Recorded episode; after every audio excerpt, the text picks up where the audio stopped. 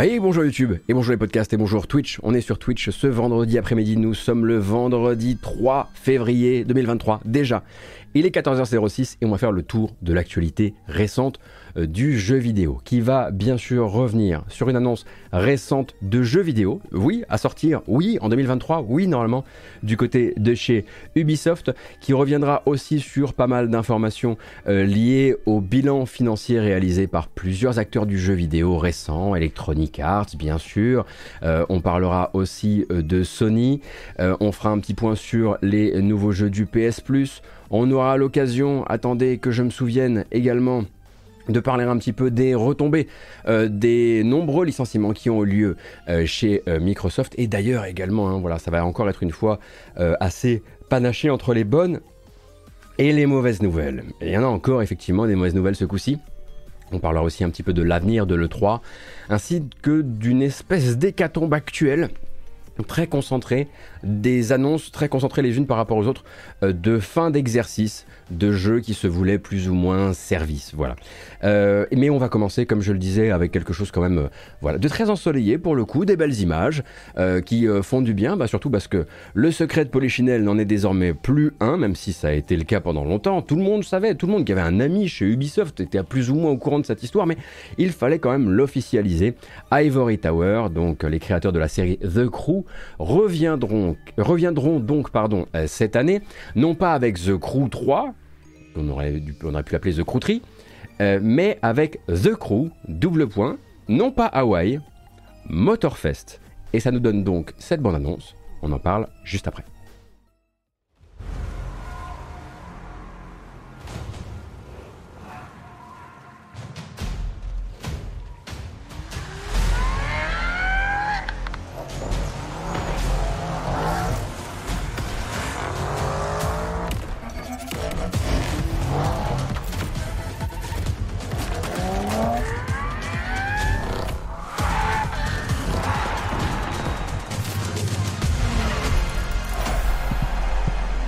Alors, plus un teaser hein, qu'une bande-annonce en vérité pour The Crew Motorfest, à ne pas confondre avec Forza Motorsport et surtout pas avec Forza Horizon évidemment. Hein. Non, non, absolument pas du tout les mêmes jeux.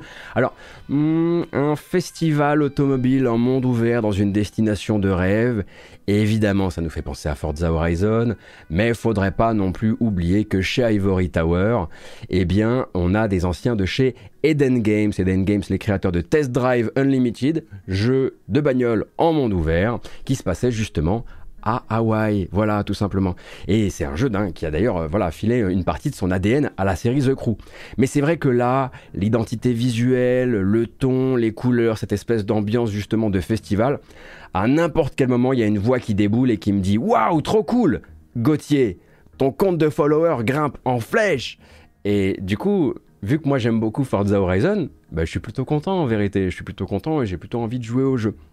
Si vous êtes comme moi et que vous avez une curiosité vis-à-vis du jeu, eh bien vous pouvez peut-être vous inscrire sur le programme Insider, sur le site officiel donc de The Crew, euh, qui vous permettra donc de peut-être être contacté euh, pour participer à certaines des bêtas du jeu.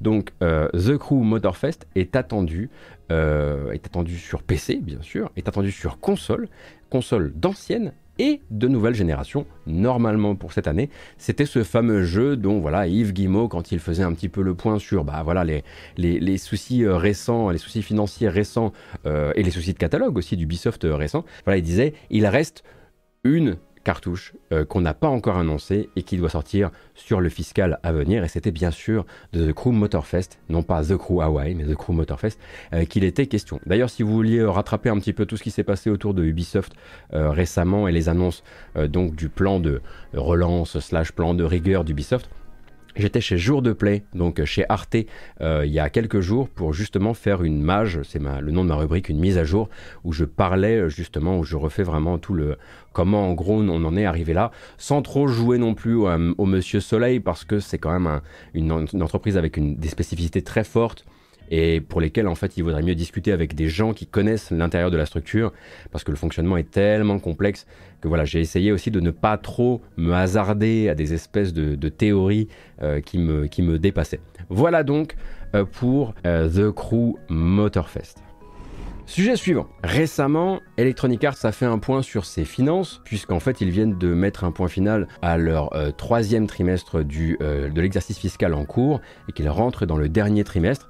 Ça nous donne donc plusieurs informations à traiter. Des chiffres, un report, un studio fermé et trois projets annulés. Ça fait beaucoup. Donc on va y aller par étapes. D'accord? La première et la plus retentissante de ces infos, à mon avis, pour le public, euh, qui n'a pas été mentionnée par Electronic Arts, hein, mais qui est une information qui est apportée par le journaliste Jason Schreier en parallèle de la publication des résultats d'Electronic Arts, ça se passe chez Respawn Entertainment. Et oui, ça concerne la licence Titanfall. Il semblerait qu'un projet de jeu solo, nom de code Titanfall Legends, ait commencé sa vie il y a quelques temps maintenant au sein du méga studio qui est devenu Respawn avec les années, hein, parce qu'on on rappelle qu'il y a beaucoup de projets, on reviendra dessus Et donc, il avait commencé sa vie en parallèle d'autres productions, bien sûr comme Apex, qui est une production au long cours, ou même Star Wars Jedi Survivor, dont on va reparler un petit peu plus tard. Et donc, euh, Jason Schreier cite trois de ses sources qui racontent en fait un début de production qui reposait sur une cinquantaine d'employés qui sont vus tout récemment retirer euh, le projet. Euh, et de là, en fait, Electronic Arts serait en train de s'organiser pour euh, restaffer une partie de cette force de travail sur d'autres projets. Mais les témoins qui ont été entendus par Schreier assurent qu'une partie de l'équipe sera bel et bien licenciée. Le truc, c'est qu'on ne sait pas encore combien à l'heure actuelle. Le projet en fait était depuis 2021 sous la houlette d'un garçon qui s'appelle Mohamed Halavi. C'est un ancien de la série Call of Duty qui fait partie des membres hein, qui ont suivi, voilà, qui ont quitté Call of Duty pour aller vers Respawn euh, pour travailler sur Titanfall et sur Apex Legends. Et lui a quitté l'entreprise il y a une vingtaine de jours, le 11 janvier dernier je crois. Et le reste des informations qu'on a actuellement sur le jeu nous vient plutôt d'un autre journaliste, en l'occurrence Jeff Grubb. Et donc Jeff Grubb, dans la dernière édition de sa matinale qui s'appelle The Game Mess, car oui, manifestement tout le monde a été inspiré par ma matinale bien sûr, euh, Jeff Grubb rapporte que Titanfall Legends, nom de code, hein, c'était pas sûr que ça allait devenir son véritable titre, euh, devait être le pendant solo de Apex Legends. Donc en fait, euh, on dit jeu Titanfall parce que c'est un univers partagé entre Apex Legends et Titanfall, mais c'était plus le pendant solo de Apex Legends dans le but de créer à deux une sorte de plateforme, une plateforme capable de recevoir du contenu futur, un peu comme ce qu'on croyait être pendant un temps le programme euh, Assassin's Creed euh, Infinity. Mais on n'a toujours pas bien compris si c'est exactement ce qui va se passer. Mais en gros, le but c'était voilà d'amener une campagne solo près de Apex dans le but de vendre un jeu et ensuite de faire venir un nouveau public, nouveau connaisseur de l'univers vers Apex Legends. Tu connais un peu la formule, c'est la formule Call of Duty, c'est la formule que Battlefield a essayé de mettre en place sans réussir, c'est les différents points d'entrée qui viennent se nourrir les uns les autres. Et donc le sous-titre Legends à la base était utilisé parce qu'en plus du retour pour quand même faire plaisir aux fans de Titanfall, d'un gros robot à la fois comme compagnon mais aussi parfois comme euh, monture, euh, le protagoniste du jeu allait être capable d'appeler à la rescousse, de convoquer ou d'invoquer certaines légendes de l'univers de Apex qui allaient peut-être l'aider ou peut-être lui conférer des pouvoirs spéciaux. On comprend pas très bien, mais il y avait quand même cette envie de faire entrer les légendes de Apex dans un jeu plutôt typé Titanfall. Et d'ailleurs, on aurait a priori incarné le personnage de Blisk euh, ce qui parlera assez probablement de manière assez bizarre euh, aux fans de la licence. Et euh, l'une des, des, apparitions, des inspirations, pardon, pardon, pardon, je me perds un petit peu. Et l'une des inspirations avérées du jeu était a priori, toujours selon Jeff Grubb, à chercher du côté de Doom Eternal. alors c'est peut-être une manière de dire qu'il aurait été plus tourné vers les affrontements en arène, euh, ça, c'est un truc que Grubb ne précise pas exactement, mais a priori, il y avait voilà, une envie d'aller chercher, d'aller s'inspirer pour une chose ou pour une autre de Doom Eternal, je ne sais pas. Euh, et donc Titanfall Legends aurait aussi dû nous proposer euh, des nouvelles formes d'interaction avec notre titan, car vous vous doutez bien qu'en 2023, on ne peut absolument pas sortir simplement un FPS à grand spectacle. Il faut qu'il y ait des systèmes, des sous-systèmes, des trucs qui vous fassent un petit peu rester, pas sur la durée, c'est pas un jeu service, mais qui vous donnent l'impression que le jeu est plus gros qu'il ne l'est. Et donc, a priori, à la base, ils étaient partis sur un système qui vous permettait de euh, améliorer votre robot euh, grâce à des pièces, des espèces de pièces un peu légendaires, qui auraient fait l'objet de missions de recherche particulières dans le jeu, sans qu'on sache vraiment si ça allait, si c'était prévu comme étant des missions secondaires auxquelles on s'adonnait ou pas en parallèle euh, du contenu principal du jeu. Et Jeff Grubb précise en outre que c'est toujours la même chose hein, qui effraie Electronic Arts, la non rentabilité d'un jeu solo Titanfall. Après, on a vu ce qui s'est passé pour Titanfall 2, malgré ses très très grandes qualités. Et maintenant, selon eux en tout cas, euh, l'impossibilité euh, d'en faire une sortie qui soit solo et multi, parce qu'ils veulent absolument pas détourner une partie du public de Apex Legends. Donc le projet devait être uniquement solo et très probablement aussi se tenir dans un budget différent dans le but de dire voilà, il faut que tu sois un point d'entrée, de manière très cynique, il faut que tu sois un point d'entrée vers Apex pour qu'on qu'on monétise ensuite par rapport à Apex et peut-être après. Euh, il y a plein de choses qui peuvent arriver durant une pré-production un début de production, très probablement durant une, pré-production, qui amène un éditeur à annuler ce, truc-là, et on aura peut-être un jour le vrai euh, fin mot de l'histoire, souci de scope, souci de direction, souci de changement de lubie d'Electronic Arts, qui serait pas à son premier changement d'idée du genre euh, beaucoup trop rapide ou beaucoup trop en retard. Bref, vous connaissez euh, un petit peu l'histoire. Et on apprend également, si on en doutait encore, que rares sont encore, toujours selon Jeff Grubb, euh, les piliers de l'équipe de Titanfall du début, donc les membres un peu historiques de Respawn, à travailler encore chez Respawn en 2023. Cependant, on a Steve Fukuda, qui est lui lead designer sur Titanfall 1 et 2, qui pilote toujours là-bas un autre projet qui n'est ni Titanfall ni Star Wars, mais basé sur sa propre licence, une licence inédite. Et toute la question maintenant, c'est de savoir si tout ça, ça a toujours lieu en parallèle des autres nombreux projets qui avaient été mentionnés auparavant. Alors on a Star Wars Jedi Survivor, bien sûr, hein, qui doit sortir bientôt, mais un peu plus tard, on va en parler juste après. Mais il y avait aussi un FPS Star Wars, a priori toujours en création au sein de Respawn, ainsi qu'un autre jeu Star Wars toujours, jeu de stratégie tactique, sous-traité hein, quand même celui-ci, chez un studio qui s'appelle Bitreactor, et Bitreactor ça a été fondé par des anciens de XCOM 2. Ça a de quoi donner forcément envie. Et ces projets-là, il faut qu'ils existent encore euh, au sein de l'entreprise. Et bah, pour ça, il va falloir attendre un petit peu, euh, un petit peu des nouvelles. Ça, ça n'a pas été annulé, je le rappelle. Tout ce qui a été annulé, c'est donc ce projet d'un jeu Titanfall slash Apex Legends solo. Euh, qui avait, qui donc laisse sur le carreau une cinquantaine de personnes.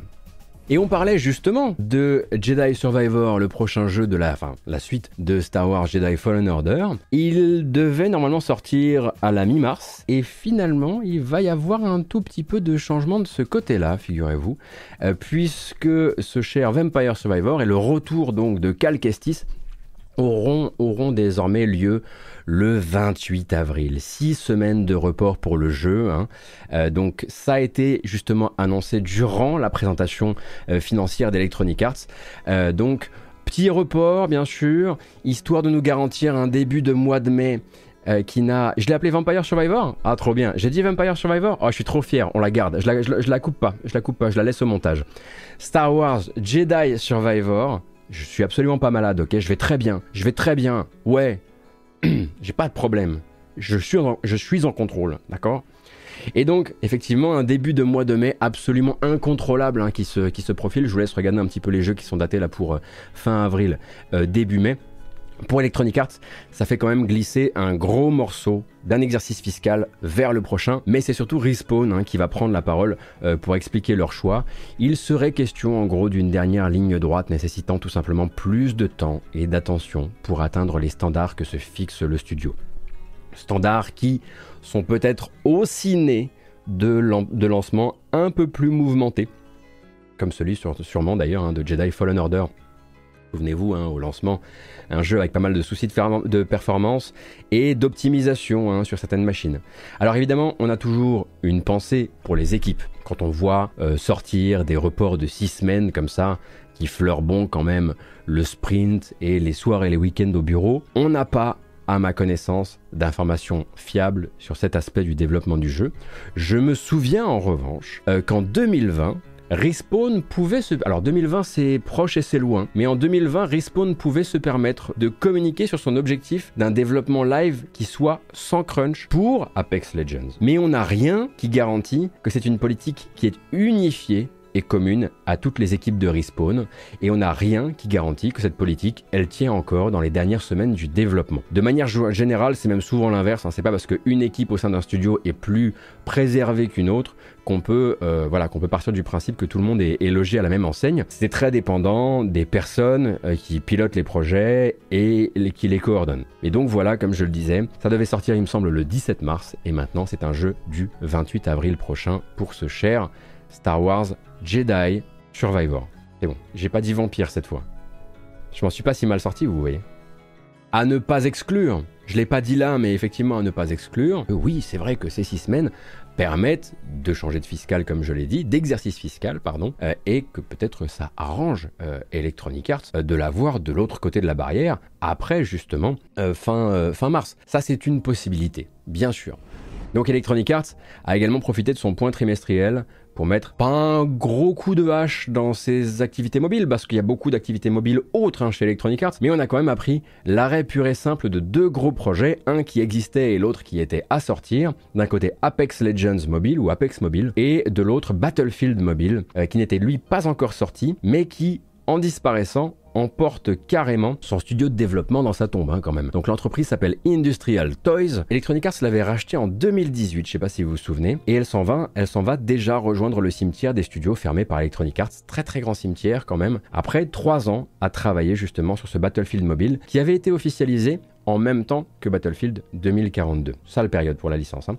Et ça devait justement être le jeu qui venait signer la création de cet écosystème à la Call of Duty euh, autour de la licence Battlefield. Projet probablement dont le destin a été très compliqué par le crash du jeu central de tout ça, Battlefield de 2042. Hein. Il y a un chemin de croix actuel pour relever la licence. À ce qui paraît, ça se passe pas si mal et le dernier patch en date, par exemple, est plutôt très convaincant. Il arrive bien sûr très tard, mais il serait très convaincant. Mais effectivement, c'est pas une, pas une, une, une licence qui va bien et c'est peut-être difficile effectivement d'essayer maintenant de construire un écosystème euh, dessus. Au dernier relevé des compteurs, le studio qui s'occupait de ce jeu-là, Industrial Toys, c'était une cinquantaine d'employés. Mais Electronic Arts n'a pour l'instant pas communiqué sur le nombre exact d'emplois qui seront supprimés et le nombre exact de, exact de gens qui seront relogés, restaffés ailleurs sur d'autres projets. Donc pour l'instant, on n'a pas vraiment euh, ces, infos-là, tout comme on les a pas non plus exactement pour euh, l'équipe, on va l'appeler Titanfall Legends, au sein de, au sein de Respawn. En ce qui concerne Apex Mobile, en revanche, car oui, Apex Mobile a existé hein, et existe, euh, non, n'existe plus déjà en vérité. Euh, le jeu fermera en fait ses portes pour les joueurs et les joueuses le 1er mai, mais il n'est déjà plus téléchargeable au moment où on vous parle. Et en fait, même les, micro, les microtransactions ont, été coupées. Euh, est en fait blâme un titre qui avait bien commencé selon eux. Hein. J'ai quelques chiffres à vous donner 47 millions de téléchargements à ce jour. Euh, mais en fait, dont le pipeline de contenu, selon eux, s'était progressivement effondré, aussi bien en quantité qu'en qualité. Malgré quand même un revenu généré de 55 millions de dollars hein, pour le jeu. Euh, Electronic Arts a décidé dans son communiqué, de manière évidemment toujours polie, mais de jeter quand même un petit peu sous le bus ses partenaires de développement, Tencent euh, d'un côté et euh, Quantum de l'autre. Quantum, c'est un studio qui travaille également sur PUBG mobile. Et donc on citera le patron d'Electronic Arts. Nous avons appris énormément et d'autres plans pour réimaginer Apex Mobile de manière plus unifiée sont en cours. Donc en gros, c'est merci, mais non merci on va le refaire de notre côté et on va le faire différemment. Le but, en gros, en arrêtant, le en, arrêtant en fait l'activité de Apex Mobile, c'est tout simplement de se débarrasser des partenaires de développement et de repartir sur une autre base. Et cette base, c'est laquelle? On le comprend grosso modo. Chez Electronic Arts, on estime que faire des jeux avec, avec une communauté uniquement mobile, qui sont censés venir nourrir ensuite des nouveaux joueurs, enfin nourrir d'autres jeux avec des curieux qui arrivent de jeux mobiles à jeux console ou de jeux mobiles à jeux PC, etc. Ils n'y croient pas dans leur stratégie. Eux vont plutôt se tourner vers une stratégie à la Fortnite, c'est-à-dire que tout le monde joue au même jeu, sur mobile, sur console, sur PC, en cloud peut-être. On ne scinde pas les communautés et on se démerde pour avoir des jeux qui sont unifiés partout et une communauté qu'on ne voilà qui n'est absolument pas scindée. C'est pour ça qu'ils veulent reconstruire un Apex Legends a priori, hein, tel qu'on comprend, qui serait basé sur ce principe de base, donc un principe à la Fortnite. Alors sans forcément dire qu'ils veulent refaire Fortnite, hein. le but c'est simplement de se dire, ce truc-là, le fait que tout le monde joue au même jeu, qu'importe le device, pardon, qu'importe l'appareil, voyez, je fais des efforts, eh bien ça nous plaît et on pense que c'est la bonne manière de faire. Pour l'instant, pas plus d'informations, euh, bien sûr. Si ce n'est que, voilà, je vous le rappelle, on a un Apex Mobile qui s'arrête, on a euh, un Battlefield Mobile qui ne sortira pas, et puis, euh, et puis, et puis voilà. Et puis maintenant, surtout, le but, c'est très probablement aussi de reconstruire. On imagine même un Battlefield mobile basé sur cette base-là, et donc de construire un futur Battlefield qui serait euh, déclinable sur un, maximum de, supports. En tout cas, c'est comme ça que je le comprends. Ou moins, effectivement, du crossplay, de la cross-progression, plus de connexions, plus d'interconnexions entre les jeux. Mais alors du coup, un report, des projets annulés, des licenciements. Est-ce que ça va donc si mal que ça chez Electronic Arts pour euh, ce troisième trimestre euh, de, l'exercice fiscal en, cours? À votre avis? 1,88 milliard de chiffre d'affaires face aux 1,78 milliard de l'an dernier. Un bénéfice net de 204 millions de dollars contre 66 la fois d'avant. Mais Electronic Arts en fait estime que certains indicateurs, ils l'ont lu dans le mar de café, certains indicateurs n'étaient pas bons sur cette fin d'année 2022, notamment les ventes de NHL 23 et de Need for Speed Unbound. Imaginez un peu s'ils avaient pensé à prévenir les gens que Need for Speed était sorti, ils en auraient peut-être vendu. Mais donc effectivement, les indicateurs sont pas bons. Need for Speed Unbound, c'est pas, c'est pas vendu alors qu'on a oublié d'en faire la com. Et en plus de ça, il y a manifestement eu une petite euh, accalmie euh, du côté euh, d'Apex Legends hein, au niveau, voilà, le, nombre de microtransactions a dû être un petit peu plus bas qu'à l'accoutumée. Et on citera donc le directeur financier d'Electronic Arts face à l'incertitude du marché au cours du trimestre. C'est l'incertitude du marché, c'est tout. Maintenant, le marché est incertain. Nous avons pris des mesures pour protéger la rentabilité. Voilà, le dire financier, il n'a pas le temps. Il te dit, moi je suis là pour protéger la rentabilité, c'est tout. Et c'est probablement aussi euh, de ça hein, dont il était question quand ils ont licencié, pour rappel, 200 euh, personnes du support client, notamment du support client de FIFA l'an dernier, hein, vers le mois de mai de l'an dernier. Avant de parler du prochain sujet, qui se trouve être Rumbleverse, je voudrais ajouter un truc à propos de la fermeture de Apex Mobile euh, dont on vient de parler. Euh, comme d'habitude, le jeu va disparaître, hein, euh, même pour les gens qui le possédaient, et avec lui tout le contenu qu'auront acheté les joueurs, hein, et ce sans aucune solution financière apportée ou même proposée aux joueurs. Les petites lignes du, du contrat, les petites lignes des conditions d'utilisation s'étaient bien assurées de border cette éventualité. Pendant ce temps-là, chez Epic Games, que je n'ai pas non plus envie de peindre comme un bon samaritain, eh bien, on ferme de manière assez différente Rumbleverse, qui était un jeu édité par Epic Games et non pas développé par euh, Epic Games. Hein, c'est Iron Galaxy qui a développé le jeu. Ça paraît fou hein, pour euh, le cas Rumbleverse, parce que je vais vous montrer des images et il y a des chances que vous n'ayez jamais vu le jeu. Et pourtant, pendant six mois, 6 mois de vie, pas bien plus. Rumbleverse a eu une certaine hype, hein, notamment aux États-Unis, euh, où il était euh, poussé par pas mal de créateurs de contenu. Et les gens qui y jouent et qui y ont joué s'accordent à dire que, un peu comme un autre jeu que j'aime beaucoup qui s'appelle Knockout City, eh bien une fois qu'on dépasse l'ADA, c'est très drôle, c'est très fun, c'est très agréable à jouer. C'est l'un de ces jeux qu'on a envie d'avoir dans euh, sa bibliothèque pour retrouver ses potes le soir, se débriefer sa journée, etc. etc. Mais maintenant, on n'a plus le temps, voyez-vous, et si ça ne prend pas, ça ne prend pas. Donc en six mois de temps, on envoie Rumbleverse directement au cimetière. On s'inspire un petit peu hein, des timings que s'accordent maintenant des éditeurs comme Square Enix avec leurs jeux mobiles. Tu lances, si au bout de six mois t'as pas ce que tu veux, tu passes à la suite, quoi. Juste, tu passes à la suite. Alors, voilà. J'imagine qu'il y a probablement voilà, des gens qui, devant ces images, découvrent l'existence de Rumbleverse, qui fermera le 28 février euh, prochain. Euh, ce qui, euh, l'air de rien, est assez rapide tout de même. mais je suis sûr qu'il n'y a pas forcément eu la même euh, campagne de publicité en France qu'ailleurs. Enfin, j'ai pas eu l'impression en tout cas que ça avait été très mis en avant par les, euh, par les gros streamers. Mais donc voilà, encore une fois, vous le savez, je suis un fan de Knockout City, donc euh, quand je vois des images comme ça maintenant, j'ai appris à ne pas juger parce que j'ai fait une très très grosse erreur de jugement sur Knockout City et ça m'a bien, voilà, j'ai appris ma leçon quoi. Encore pas de jugement sur le jeu, mais encore moins de jugement vis-à-vis -vis des modalités de sortie. La boutique a déjà été fermée, le Battle Pass est ouvert à tout le monde pour que chacun puisse s'amuser avec le contenu du jeu.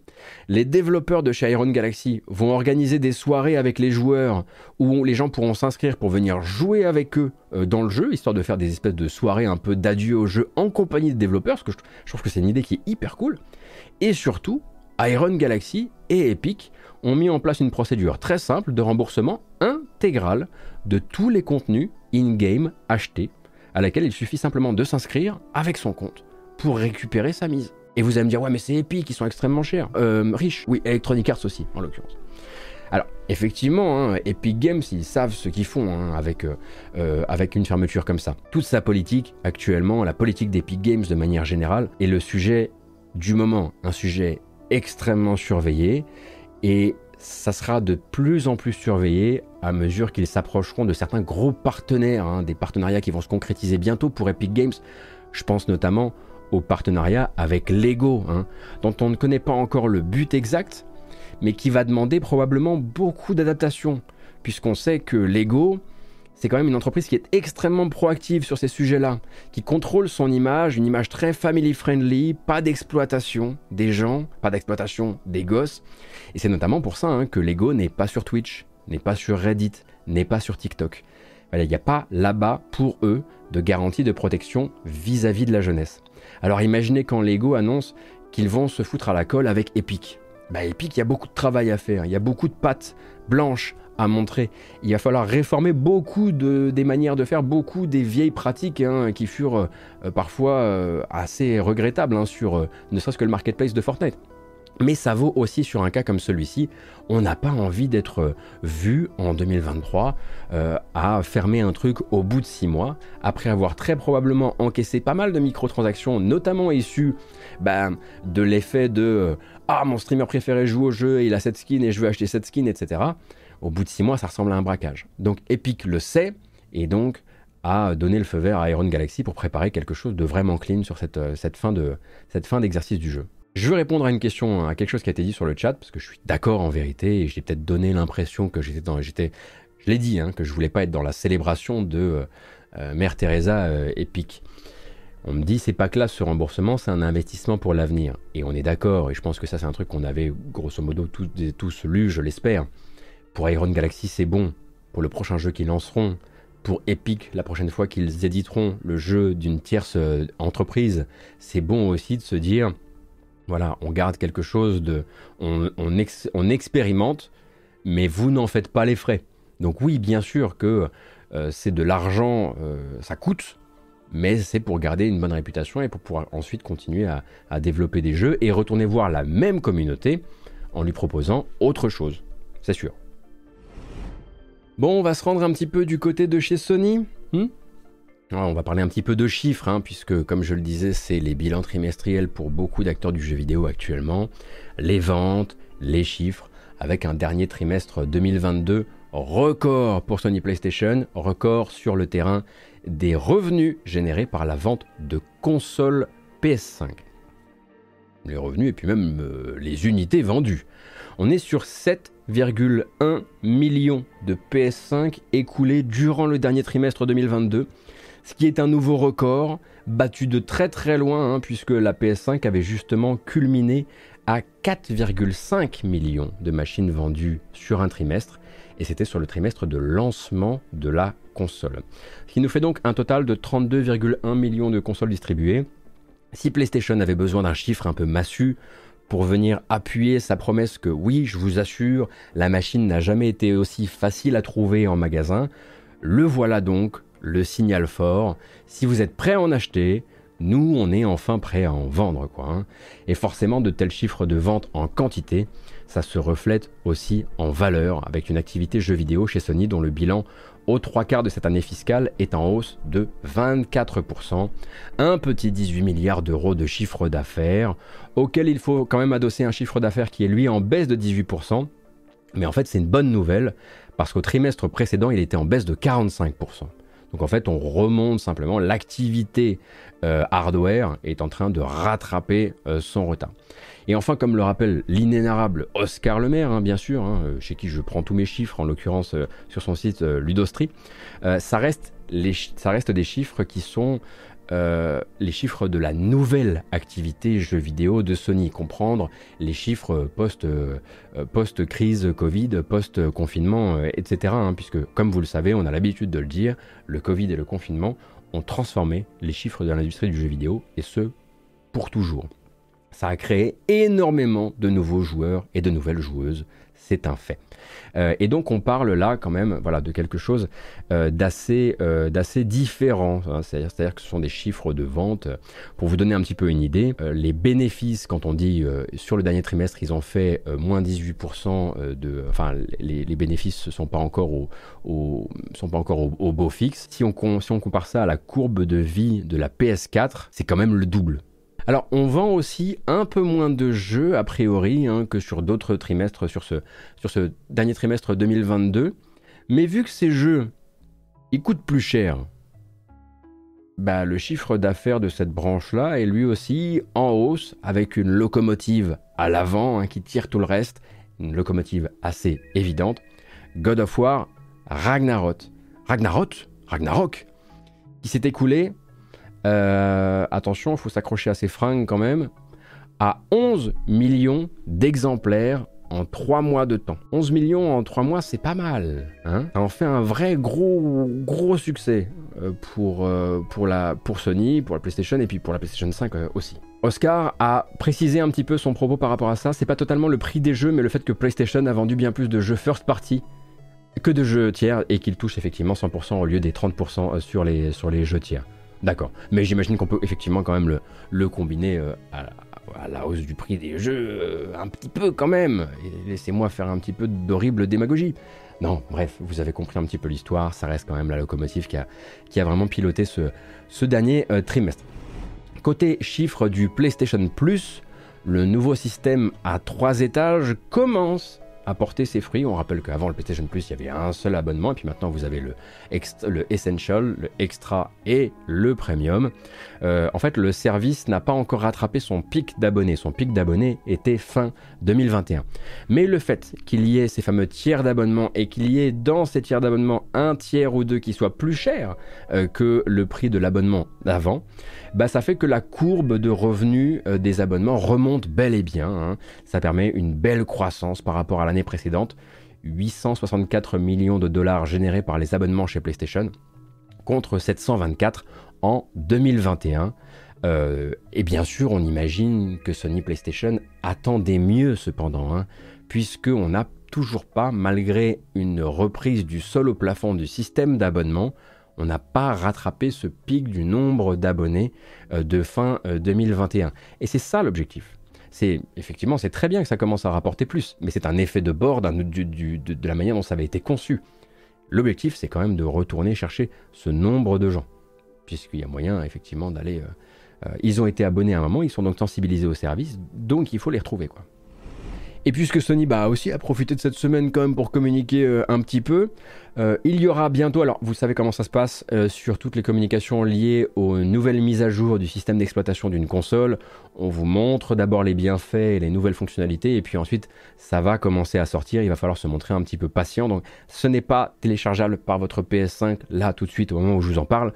Mais donc le prochain OS de la PS5 apportera notamment la possibilité euh, de rejoindre facilement euh, depuis votre console un salon vocal Discord. Hein, voilà, le vocal de Discord en compatibilité directe via la PS5. Également pour les gens qui jouent avec un signal vidéo en 1440p, je ne vous juge pas, moi je fais pareil, euh, le taux de rafraîchissement variable ou VRR, qui en l'occurrence n'était pas encore compatible avec le signal 1440p. Des nouvelles options de tri des jeux, des nouvelles possibilités sociales, des nouvelles fonctions de confort aussi, et une que je voudrais tout de même euh, qu'on garde en tête parce que je trouve que bah, c'est la meilleure nouvelle. Pour moi, c'est la meilleure nouvelle de cet OS, de cette mise à jour de l'OS.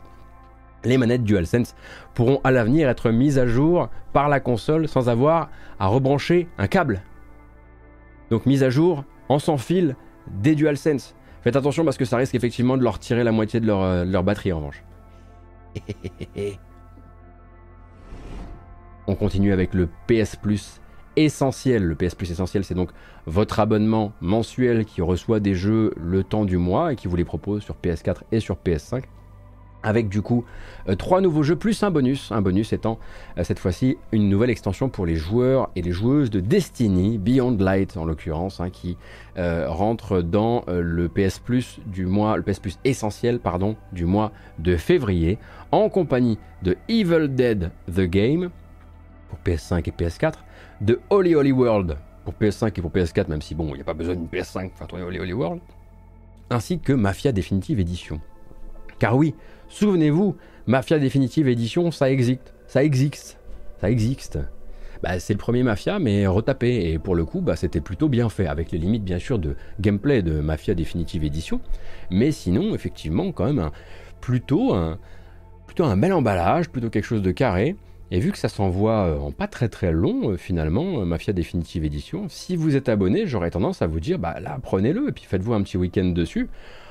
Il y a des moments qui sont moins cool que d'autres, qui ont moins bien tenu le... Enfin, de manière générale, c'est assez old school. Mais c'est cool de le voir arriver. Si ça se trouve, vous allez me dire, il a, fait, il a fait trois fois le tour du service, il est parti, il est revenu, etc. Mais je voulais mettre le, le doigt dessus, bien sûr, parce que c'est un jeu que, bah, c'est un jeu qui m'a toujours marqué, le premier Mafia, et, la définitive édition m'avait, euh, fortement, euh, séduit. Mais c'est pas fini cette petite affaire. Parce que là, je vous ai dit les jeux du PS Plus essentiels, mais on a oublié de parler, on a failli oublier de parler de la collection PlayStation Plus. Hein, il va y avoir du changement de ce côté-là. Et par changement, je veux dire un grand coup de balai. Alors, c'était quoi la collection PlayStation Plus déjà? C'était une sélection de grands succès de l'époque PS4 qui était ouverte automatiquement aux acheteurs de PS5 qui étaient abonnés au PS Plus. Donc si vous aviez une PS5 toute neuve et votre abonnement PS Plus, on vous disait eh ben écoute, on va te donner accès à, Bloodborne, à God of War 2018, à Monster Hunter World, à Detroit Become Human, The Last Guardian, Uncharted 4, Resident Evil 7, Fallout, euh, Fallout 4, j'ai failli dire 76, Fallout 4, Final Fantasy XV, quelques autres comme ça. Et le truc, c'est que cette collection-là, elle est très probablement un peu embêtante pour la clarté de l'offre PlayStation actuelle. Euh, et ils ont décidé donc de s'en débarrasser maintenant qu'ils ont PlayStation Plus essentiel, Extra, Premium. Certains de ces jeux sont déjà dans un de ces tiers d'abonnement. Mais avant de la faire disparaître, eh bien, Sony, cette fois-ci, a décidé de ne pas vous faire le coup à l'envers et ils vous disent téléchargez-les avant. Si vous les téléchargez avant et que vous restez abonné après la disparition de la collection, vous garderez ces jeux. Donc, la vingtaine ou la quinzaine de jeux en l'occurrence, si vous êtes un fidèle abonné, n'oubliez pas de les télécharger avant le 9 mai. Hein. parce que comme ça, indépendamment de s'ils sortent ou pas de tel euh, tiers du PS Plus, eh bien, ils, resteront dans votre catalogue. Pardon, pas les télécharger, bien sûr. Non, non, les ajouter à votre compte. Oui, non, non, mais c'est pas l'acte de téléchargement qui fait foi, c'est juste les ajouter à votre compte. Ah, je vous ai fait flipper. Hein. Ah là, vous avez vu vos petits, vos petits disques durs de PS5 là. Je comprends. Je comprends, ça fait vite très peur. je, suis dans les mêmes souffrances euh, que vous. Vous avez peut-être vu également euh, passer des récentes communications venues de chez Naughty Dog non pas liées, comme toutes les communications de Naughty Dog actuellement, à la promotion de la série The Last of Us, mais liées à la franchise d'une toute, toute autre manière. Euh, le studio faisait en fait ses adieux à l'une de ses collaboratrices. Je ne sais pas si vous avez vu passer cette information que je me dois de vous transmettre. Euh, l'actrice euh, Annie Wershing, qui incarnait par la voix, l'apparence et les gestes le personnage de Tess dans The Last of Us, ainsi que par la voix et les gestes dans sa restauration The Last of Us Part 1. C'est une comédienne américaine qui s'est éteinte il y a quelques jours à peine des suites d'un cancer à l'âge de 45 euh, ans. Euh, et donc, euh, ce qui est un âge absolument incroyable pour, pour passer une, information pareille. donc, elle incarnait Tess et c'était son seul et unique rôle dans un jeu vidéo. Mais peut-être que vous connaissiez également Annie Wershing dans un autre rôle, celui de René Walker, Walker pardon, dans 24 heures chrono. Notamment une scène terrible en saison 7 si mes souvenirs sont bons. Euh, plus récemment, elle incarnait la Reine Borg dans Star Trek Picard, ce qui était un rappel au fait qu'elle a commencé sa carrière dans Star Trek Enterprise, justement, son premier rôle était en Star Trek Enterprise. Elle avait également eu des rôles dans pas mal de séries à grosse fandom comme euh, Vampire Diaries, euh, Charmed, Supernatural et ce genre de choses. Et donc le directeur euh, créatif euh, Neil Druckmann ainsi que l'acteur Troy Baker euh, se sont également, excusez-moi, je voulais pas laisser la pub de la PS3 derrière, se sont également exprimés autour justement de, leurs adieux à l'actrice pour mettre en avant, donner un peu de visibilité une cagnotte destinée à ces, à trois enfants. Donc voilà, hein. les nécros dans le jeu vidéo, c'est toujours la même chose. On sait jamais où les mettre pour que ça semble correct et respectueux. Maintenant, moi, j'essaie juste d'éviter de les mettre après les news, juste avant la bamboche, parce que ça crée vraiment des moments bizarres. Je vous propose simplement qu'on retourne à d'autres sujets et, à la suite de, ma petite émission, et on va se tourner vers Microsoft en l'occurrence. Donc Microsoft, 343 Industries, le futur de la série Halo et quelques autres trucs encore. La semaine dernière, euh, le compte officiel de la saga Halo, on en avait parlé euh, dans une émission précédente, démentait euh, une rumeur selon laquelle les récents licenciements chez 343, une soixantaine au dernier décompte, à l'avant-dernier décompte, pardon, symbolisaient en gros une perte de contrôle sur la franchise de 343 Industries, en tout cas une perte de contrôle sur le développement des jeux de la franchise par 343, et notamment sur le développement des prochains épisodes canoniques. On s'était quitté la dernière fois avec moi qui vous dit Jason Schreier va forcément bientôt sortir un truc chez Bloomberg euh, à ce sujet. Et donc voilà, le 31 janvier, euh, chez Bloomberg, sorti d'un article un peu trop léger, un peu trop, il fallait le sortir vite, et pas la très grande enquête qui éclaircit tout, mais quand même. Et on y apprend que le chiffre euh, final du nombre de gens remerciés par 343 Industries avoisinerait plutôt les 95 employés euh, que les 60. 95 employés pour un studio de cette taille, c'est beaucoup hein, quand même. Donc licenciés de chez 343, parmi lesquels euh, des hauts gradés, des chefs d'équipe, ainsi que pas mal de collaborateurs externes de très longue date, puisque là aussi j'en ai parlé il n'y a pas très très longtemps, mais chez Microsoft, qui ne sont pas les seuls d'ailleurs, on a de très longues relations avec des gens qu'on ne signe pas pour autant en, contrat euh, pérenne. Euh, et donc, a priori, justement, ces, contrats externes n'auraient eu que quelques jours de battement entre l'annonce et la fin effective de leur contrat. Ça dépendait bien sûr de, leur contrat.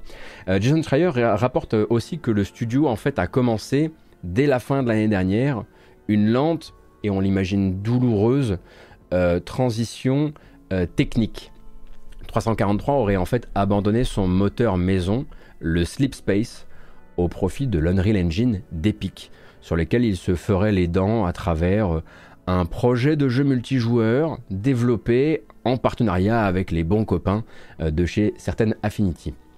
Et donc concernant Halo, il semblerait que l'idée d'une extension scénaristique pour Halo Infinite n'ait vraiment existé que dans la tête des joueurs et des joueuses en fait, et que 343 a en fait vite commencé à prototyper plutôt de nouvelles idées pour un nouvel épisode, euh, grâce à pas mal de gens qui justement font partie des gens qui ont été licenciés récemment.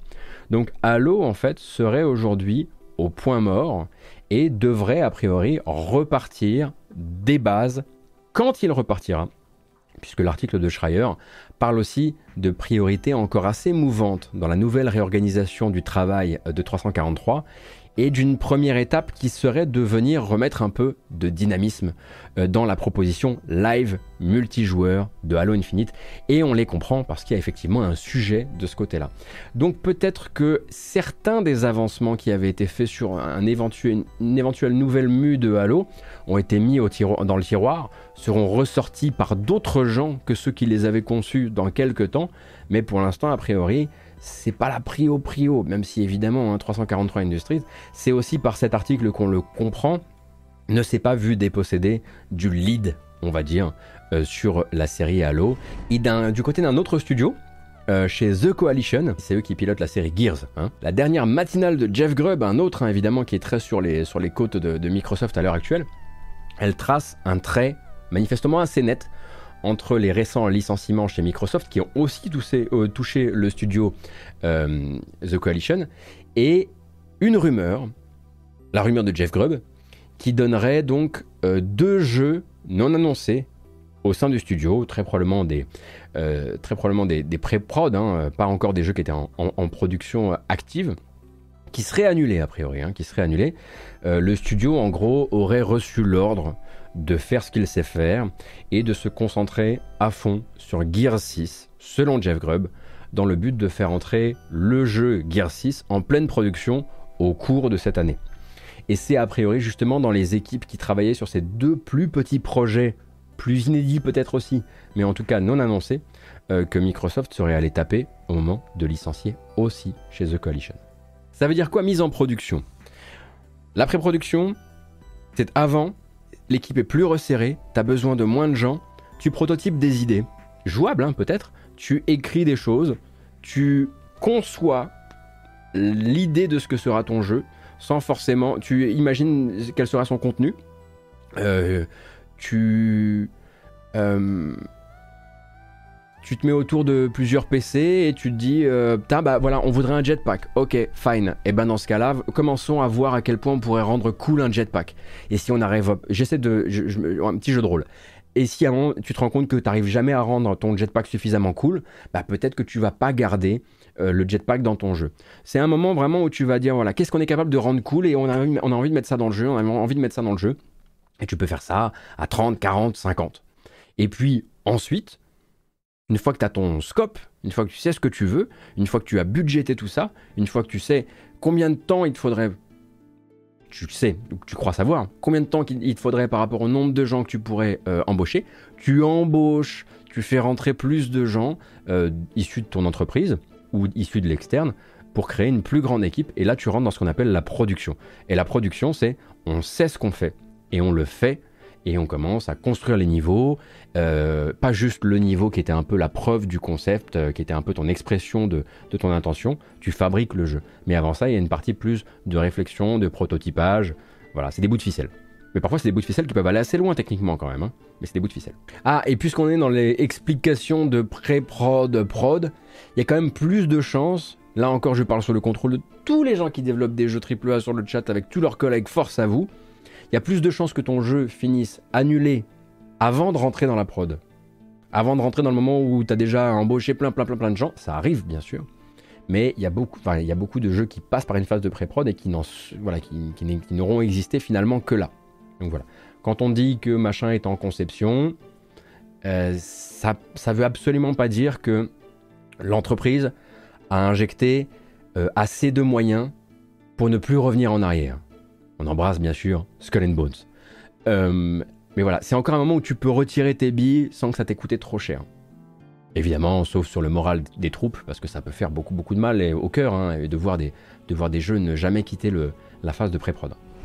Petit sujet suivant sur le 3. Oh, le petit marronnier. Quelle sera effectivement la forme de ce prochain E3 On savait que l'Entertainment Software Association, donc qui est l'entité derrière l'E3, avait décidé qu'il fallait du 109 pour organiser un E3 bien dans son époque. Ils avaient donc annoncé que l'E3 2023 serait organisé par ReadPop. C'est une entreprise d'événementiel qui est plutôt bien musclée quand même. Hein. C'est ReadPop qui possède les salons PAX. Ils organisent euh, les célébrations annuelles de Star Wars ainsi que quelques Comic Con dont celle de New York si je dis pas de bêtises. Et avec ça, l'E3 devait normalement réussir à contenter aussi bien la presse, les développeurs, le public et les spectateurs à distance, parce que c'est une composante très importante désormais, il devait permettre de faire revenir l'être aimé. L'être aimé, bah, c'est les éditeurs qui, n'ont pas refait le chemin jusqu'à l'E3 euh, récemment, et surtout si possible les consolier. En tout cas, de se garantir euh, l'amitié au moins de Nintendo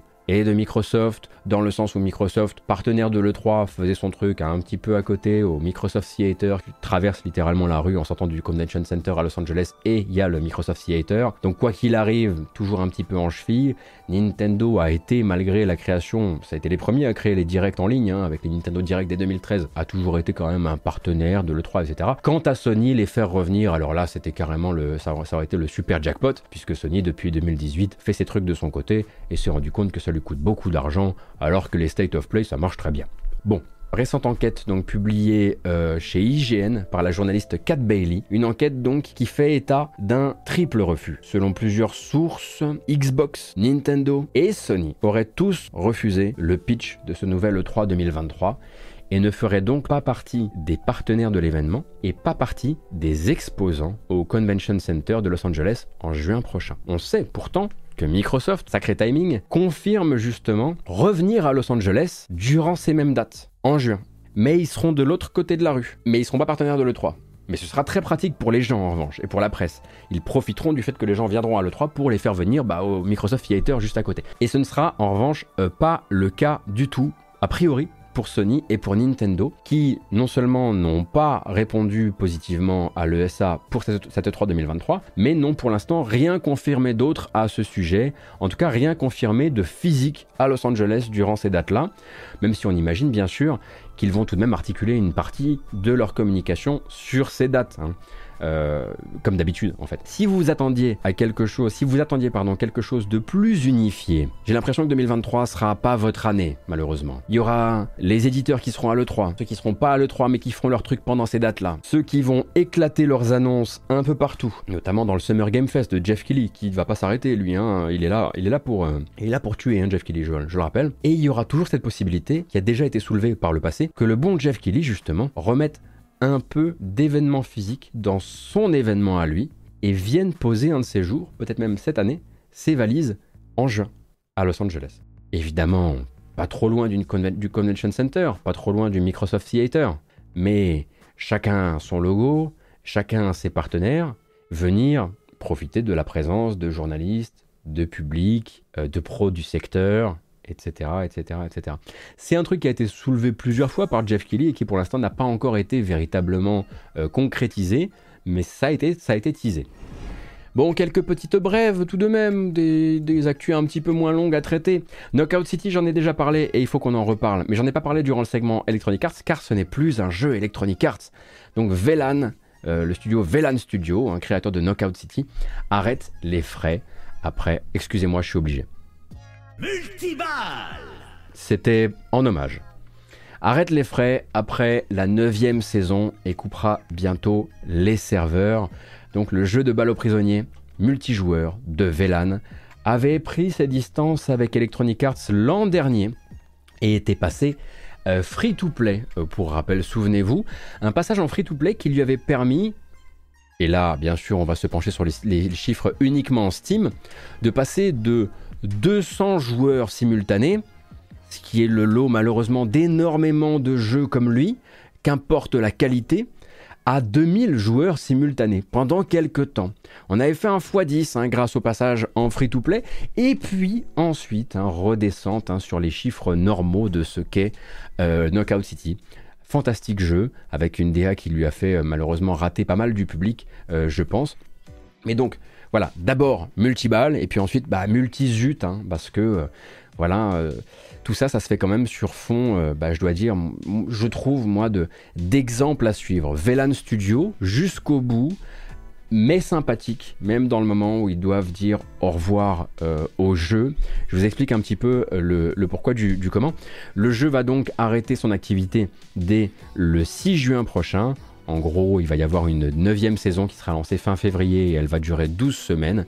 Et à l'issue de ces 12 semaines, on arrête les frais, on débranche le jeu, on débranche les serveurs, vous ne pouvez plus jouer. Alors, ils n'ont pas proposé de rembourser les microtransactions. Donc on n'est pas au niveau, euh, au niveau de Epic. Cependant, il y a quand même le beau geste dans le sens où ils vont autoriser les gens qui veulent continuer à jouer à disposer gratuitement du jeu un jeu mis en compatibilité avec les serveurs privés.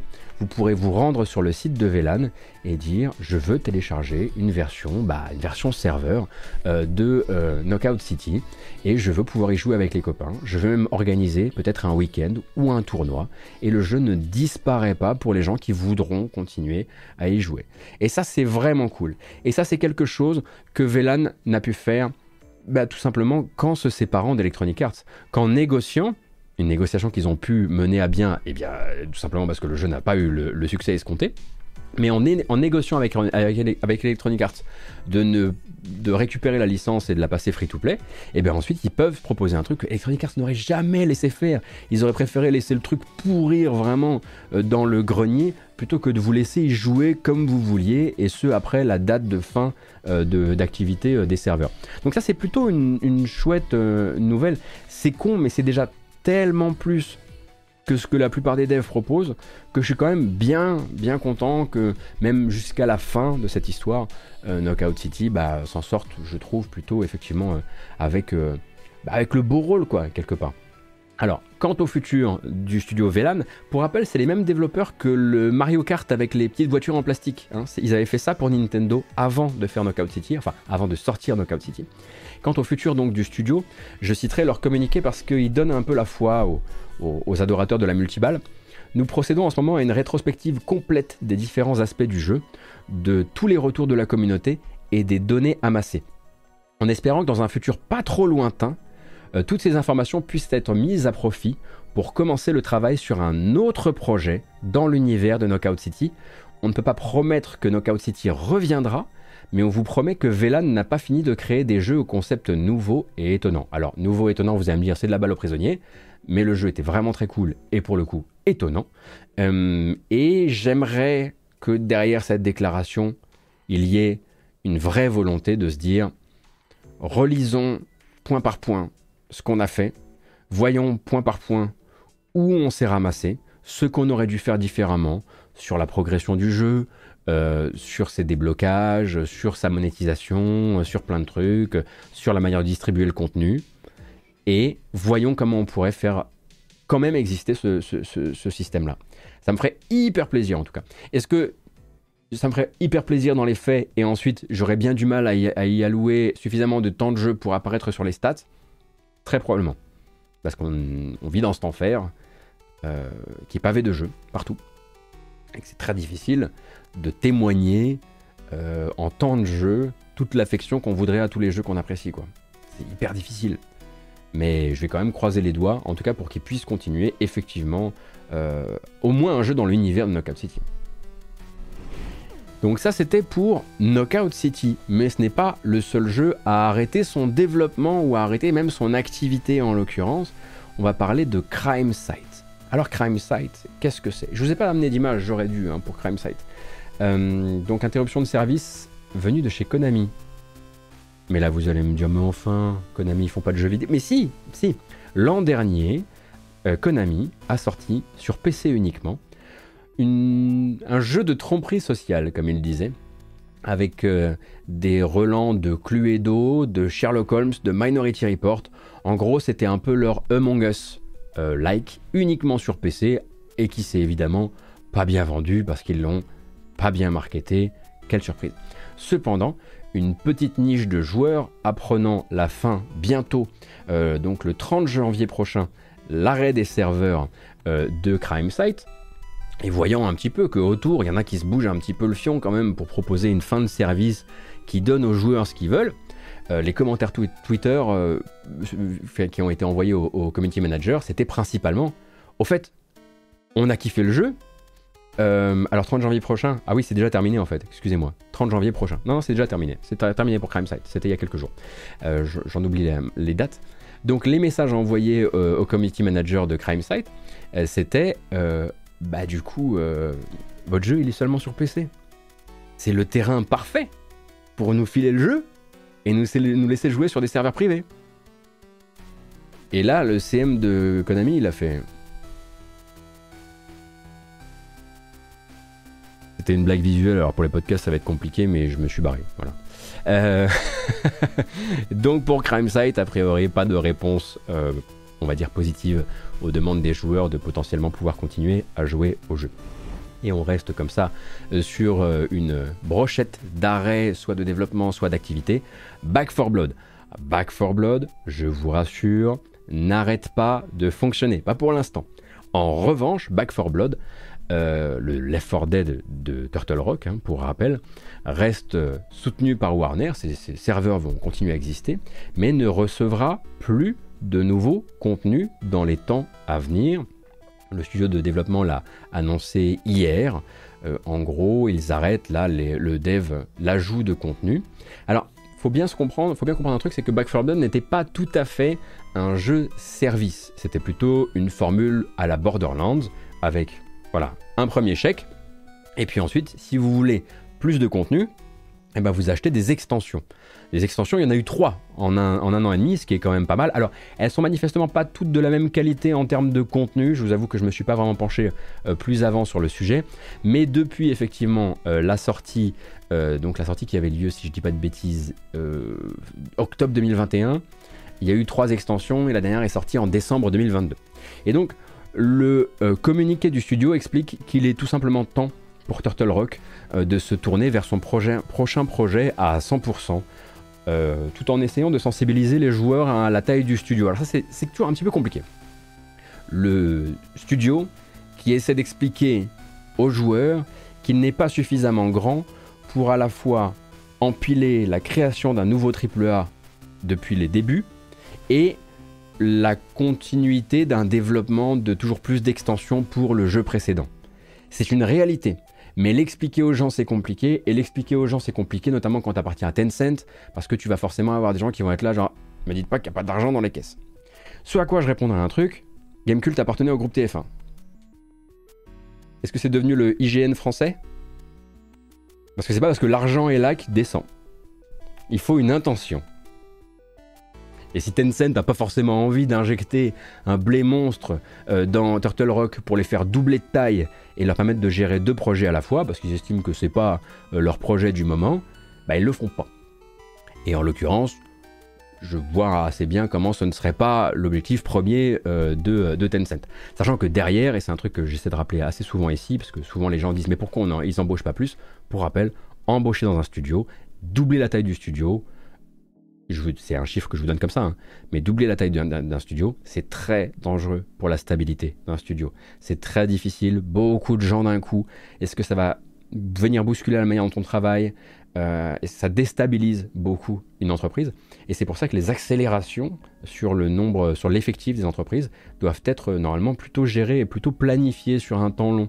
Parce que sinon, ça fait cyberpunk. Hein, ce qui a créé, ça a créé manifestement beaucoup de problèmes durant le développement de Cyberpunk. Donc Back 4 Blood s'est terminé après un an et demi à avoir ajouté du contenu, mais je ne crois pas qu'il s'était euh, engagé à tenir plus que ça, et il ne s'est jamais présenté comme un jeu service. Euh, en revanche, ce que les gens lui reprochent en creux à ce moment-là, c'est de ne pas être Left 4 Dead. C'est-à-dire, c'est de ne pas captiver et indépendamment du fait qu'il n'y a plus de nouveaux contenus depuis très longtemps. C'est ça qu'on dit à propos de Back 4 Blood quand on, quand on parle de ça en fait. Parce que c'est pas le contenu qui vous fait revenir vers Left 4 Dead. C'est Left 4 Dead. C'est tout.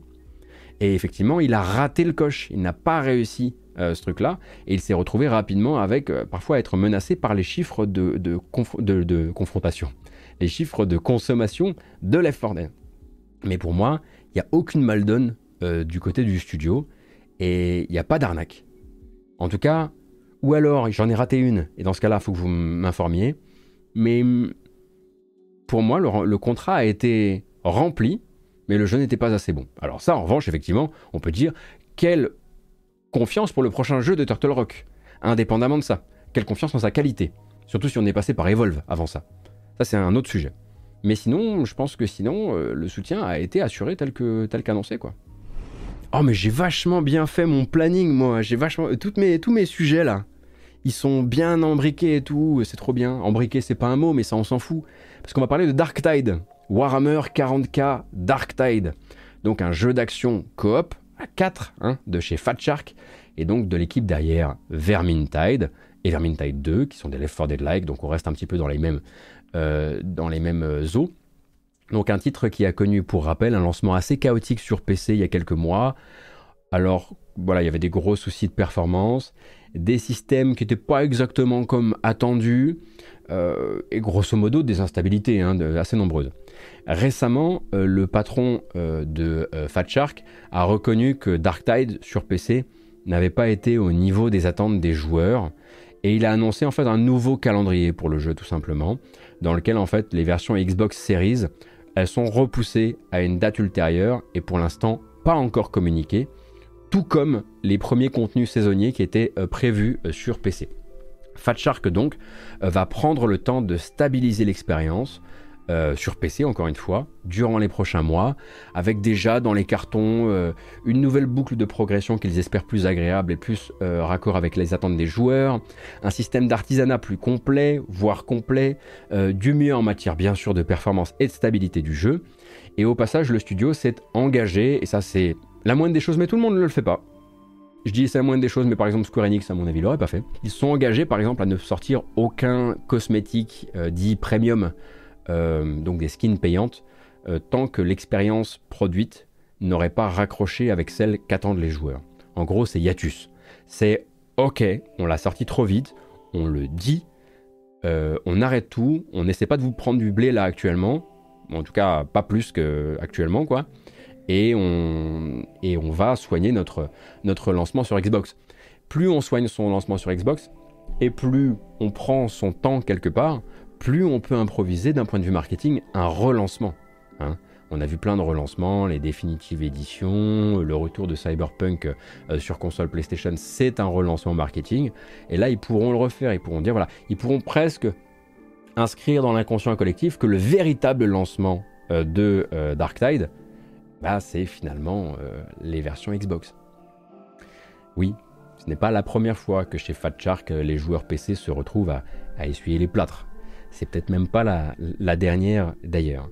Euh, donc euh, si vous l'avez acheté, et si vous avez joué, et si vous avez passé du temps dessus, plus le temps avance et plus les déclarations avancent, plus effectivement c'était une early qui ne disait pas son nom. Pas top. Ouais, ouais, pas top comme ta tête là. Allez, ça dégage avec ton œuf tout blanc. Euh, pardon, excusez-moi. Je l'aime bien en vrai, mais je sais vraiment pas comment vous faites pour le regarder aussi longtemps. C'est vraiment ça la question. Salut à toutes et à tous, c'est Gotos Voix Off et bienvenue dans Sous le Radar, la petite rubrique dans laquelle on ajoute plein de jeux dans nos listes de souhaits avec la certitude absolue qu'on n'aura jamais assez de temps pour jouer à tout ça. Allez, c'est parti. Je vous propose d'attaquer avec un thriller psychologique aux accents horrifiques, développé en solo par un dénommé Yakov Boutuzov. Ça s'appelle Loretta et ça raconte, en gros, la descente aux enfers d'une femme au foyer dans les années 40 aux États-Unis, une femme tout à fait dévouée, euh, précipitée par l'adultère de son mari dans une espèce de spirale meurtrière qui, paradoxe absolument total, va lui donner pour la première fois de sa vie le contrôle sur son existence. Inspiré par Hopper et Hitchcock, le jeu se définit lui-même comme une histoire sans héros, où le joueur ne contrôle pas directement le personnage de Loretta, mais va plutôt l'aider à retrouver son chemin dans une psyché fracturée. Accessoirement, sa bande-annonce au petit goût de malaise sait faire son petit effet. Sorti le 16 février prochain sur PC, avec une démo déjà disponible pour patienter, attention cependant, la langue française n'est pas prévue. Vous me dites jeu d'infiltration tactique tour par tour, case par case, vous avez déjà toute mon attention. Hein. C'est d'ailleurs comme ça que m'a Spirited Thief, un jeu français développé par une seule personne dans lequel vous allez braquer des banques et des garnisons armées des forteresses et très probablement des manoirs aussi, avec un twist. Le gameplay se divise en deux phases et vous êtes accompagné d'un fantôme que vous allez pouvoir incarner dans une première phase de repérage avant de passer à celle d'exploration, d'infiltration et d'action. Alors, vu les images, on pense forcément un peu au cadre du genre, Invisible Inc. Et on se rappelle que son succès tenait aussi à son refus de toute forme d'aléatoire et à une interface quasi impossible à prendre en défaut quand il s'agit de donner un maximum d'informations aux joueurs. Espérons donc que ce Spirited Thief en soit un disciple très appliqué. Et c'est même quelque chose qu'on pourra vite aller vérifier par nous-mêmes car oui, je vous le donne en mille, une démo est disponible sur Steam, sortie calée au troisième trimestre 2023 avec un coup de main de Ishtar Games à l'édition.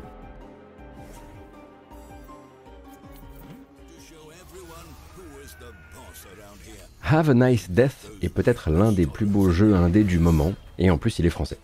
Développé donc à Montpellier par Magic Design, qui avait fait Unruly Heroes avant ça. Et si j'en parle aujourd'hui, euh, c'est parce que cette histoire de patron du département des morts, absolument pas Grim Fandango bien sûr, qui descend botter les culs de ses subordonnés étage par étage dans l'immeuble pour se faire respecter, tient sa date de sortie en 1.0.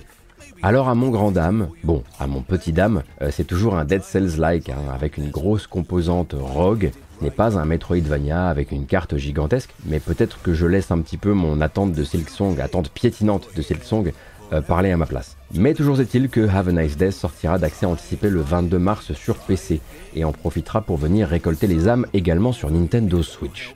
Les animes tuent, la patte graphique est à mourir de bonheur, le feeling est extrêmement bon et ma seule réserve jusqu'ici concernait la variété des environnements. Donc j'ai vraiment très très hâte d'aller explorer tout ça.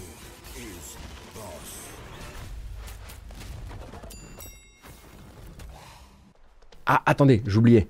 Euh, vous vous souvenez peut-être de The Day Before, le survival MMO qui vient de Sibérie avec un développement et une communication un peu rocambolesque. Bon bah, il a finalement accepté de montrer du gameplay. Alors soit vous allez voir la vidéo, soit vous faites directement une compile de 10 minutes de bruit blanc. En matière de contenu, c'est relativement identique, mais au moins le bruit blanc, c'est relaxant. Alors que franchement, regarder 10 minutes d'un perso pas très joli qui court dans une ville vide et pas plus joli pour tirer à tout casser sur 7 zombies qui savent faire que deux trucs, soit grogner sur place, soit courir droit devant eux, moi ça me tend un petit peu.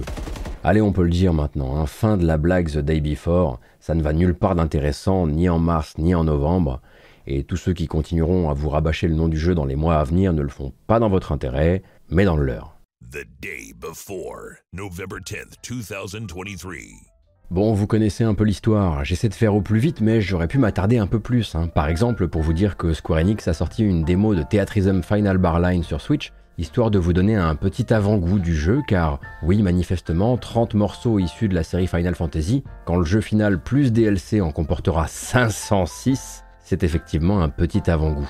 On aurait aussi pu prendre le temps de marquer vos calendriers de la date de sortie officielle désormais de Street Fighter 6, ce sera le 2 juin, et à ne pas confondre avec une autre annonce récente, celle d'un jeu mobile free-to-play Street Fighter Duel, qui semble bien parti pour incorporer toutes les mécaniques de progression que vous attendez de la série, comme la possibilité de payer pour débloquer des coups. Mais je vais plutôt en profiter pour vous remercier d'avoir suivi ce programme jusqu'au bout et vous donner rendez-vous sur Twitch, puis sur YouTube et en podcast pour les prochaines matinales JV. Je vous rappelle que mon travail repose en très grande partie sur votre soutien via une page Utip, dont le lien se trouve dans la description. Et j'adresse évidemment ma gratitude aux Utipos qui rendent cette drôle d'aventure possible, encore et toujours. Merci du fond du cœur, et à très bientôt. Prenez soin de vous.